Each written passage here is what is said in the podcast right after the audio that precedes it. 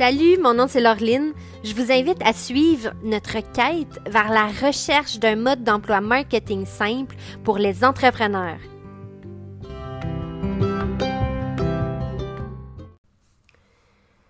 Aujourd'hui, on va parler de désir, qui est l'un des aspects les plus importants selon moi quand on parle de marketing.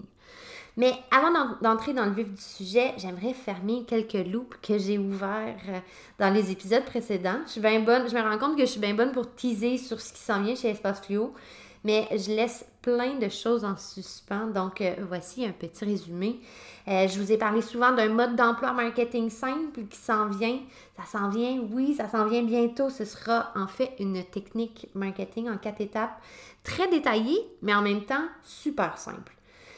Donc, dans d'autres épisodes, oui, j'ai déjà mentionné les étapes, certaines parties de ce guide-là, etc. Ça va changer un peu. Donc, je ne sais pas encore si je vais supprimer ces épisodes-là ou les laisser pour montrer aux gens tout, le chemin qui a été parcouru pour créer cette technique marketing-là. Donc, ce mode d'emploi pour euh, entrepreneurs qui va vraiment les accompagner à mettre en place une stratégie marketing qui génère des résultats.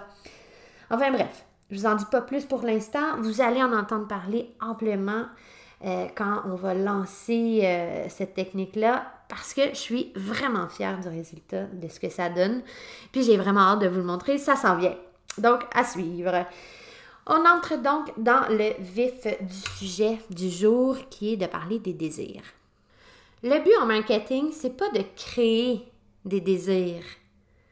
C'est d'utiliser les rêves, les peurs, l'espoir de quelque chose de meilleur qui existe déjà chez les gens, puis de les enligner avec un produit ou un service en particulier. Donc, à travers les mots qu'on utilise pour vendre, on ne crée pas le désir, on le canalise puis on dirige vers notre produit ou notre service. Donc, le but, c'est donc d'identifier le bon désir, celui qui résonne vraiment chez notre clientèle cible, puis faire le pont entre ce désir-là puis notre produit ou notre service. Donc, pour vous aider, je vous parle de trois sortes de désirs fonctionnels, émotionnels et social. Le premier, c'est euh, le désir fonctionnel. Donc ici, on parle vraiment de l'aspect technique d'un produit, d'un service. Par exemple, j'utilise ma voiture parce que je désire me rendre d'un point A à un point B. J'achète une veilleuse à mon fils de deux ans parce qu'il veut avoir un peu de lumière dans sa chambre la nuit. Il y a beaucoup d'entrepreneurs, ceux qui font leur propre marketing, qui s'arrêtent ici, qui utilisent dans leur message publicitaire le désir fonctionnel qui va se combler à travers l'achat d'un produit, d'un service. Mais le problème, c'est que c'est pas ça qui est le plus vendeur.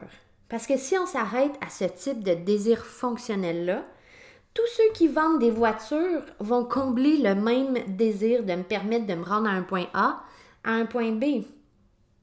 Donc, sur quoi est-ce qu'on peut miser pour se différencier?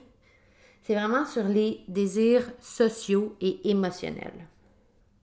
Quand on parle de désir social, on fait référence à ce que ça dit sur la personne qui utilise votre produit, votre service.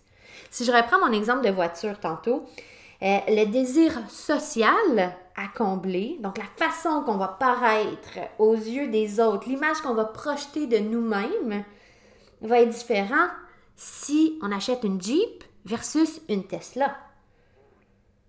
Même si on a un produit qui comble le même désir fonctionnel, on va avoir deux messages publicitaires complètement différents quand on approfondit cette question-là de désir derrière l'achat d'un produit ou d'un service. D'un côté, avec Jeep, on va, on va projeter l'image euh, d'un aventurier, quelqu'un qui va vivre justement des aventures, on va jouer dans le bois, dans la boîte, on va gravir des montagnes, etc. Donc Jeep, est-ce que ça paraît? un peu plus passionné. Euh, versus la Tesla, qui va projeter l'image d'une personne avant-gardiste. Hein, à l'affût des tendances, une personne technologique, une personne aussi qui a un certain goût du luxe, étant donné le prix des Tesla. Donc, on va avoir deux messages complètement différents, même si on a un produit qui comble le même désir fonctionnel. Ensuite, on peut aller encore plus loin quand on rajoute un aspect émotionnel au message. Donc la troisième catégorie, c'est le désir émotionnel. Ici, on va creuser le bobo. Ce qui empêche, on va identifier ce qui empêche quelqu'un de dormir la nuit. Par exemple, ma veilleuse de tantôt, qui comble le désir fonctionnel d'éclairer la chambre de mon fils la nuit, cache aussi un désir émotionnel, alors qu'on parle juste d'une veilleuse. Mon fils faisait une crise à chaque fois qu'on le couchait, une crise qui durait très longtemps parce qu'il voulait qu'on laisse la lumière ouverte. Donc on laissait la lumière ouverte un petit peu. Il dormait mal la nuit parce que la lumière était ouverte. Il n'était pas du monde à la garderie parce qu'il voulait dormir, il était fatigué. La gardienne m'en parlait. J'avais l'impression d'être une mauvaise mère. J'avais honte de moi, de ne pas être capable de faire dormir mon fils la nuit. Il fallait que je trouve une solution. Bon, ok, c'est un peu exagéré comme exemple, mais vous voyez à quel point il peut avoir un beaucoup plus grand impact si on creuse le désir derrière quelque chose versus le désir fonctionnel de quelque chose. Pour clore l'histoire de la veilleuse, j'ai acheté une veilleuse qui projette des images différentes au plafond, qui m'a coûté 40 dollars. Mais mon fils dort mieux que jamais depuis ce temps-là. Il, il, a retrouvé sa bonne humeur, puis j'ai l'impression d'être une bonne mère. La morale de cette histoire, de cet épisode, c'est limitez-vous pas au désir fonctionnel de votre produit, de votre service.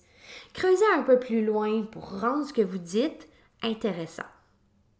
On se laisse sur ça. Puis comme toujours, si vous avez des questions, des commentaires, n'hésitez pas à m'écrire. Je vous souhaite une très belle journée et à bientôt.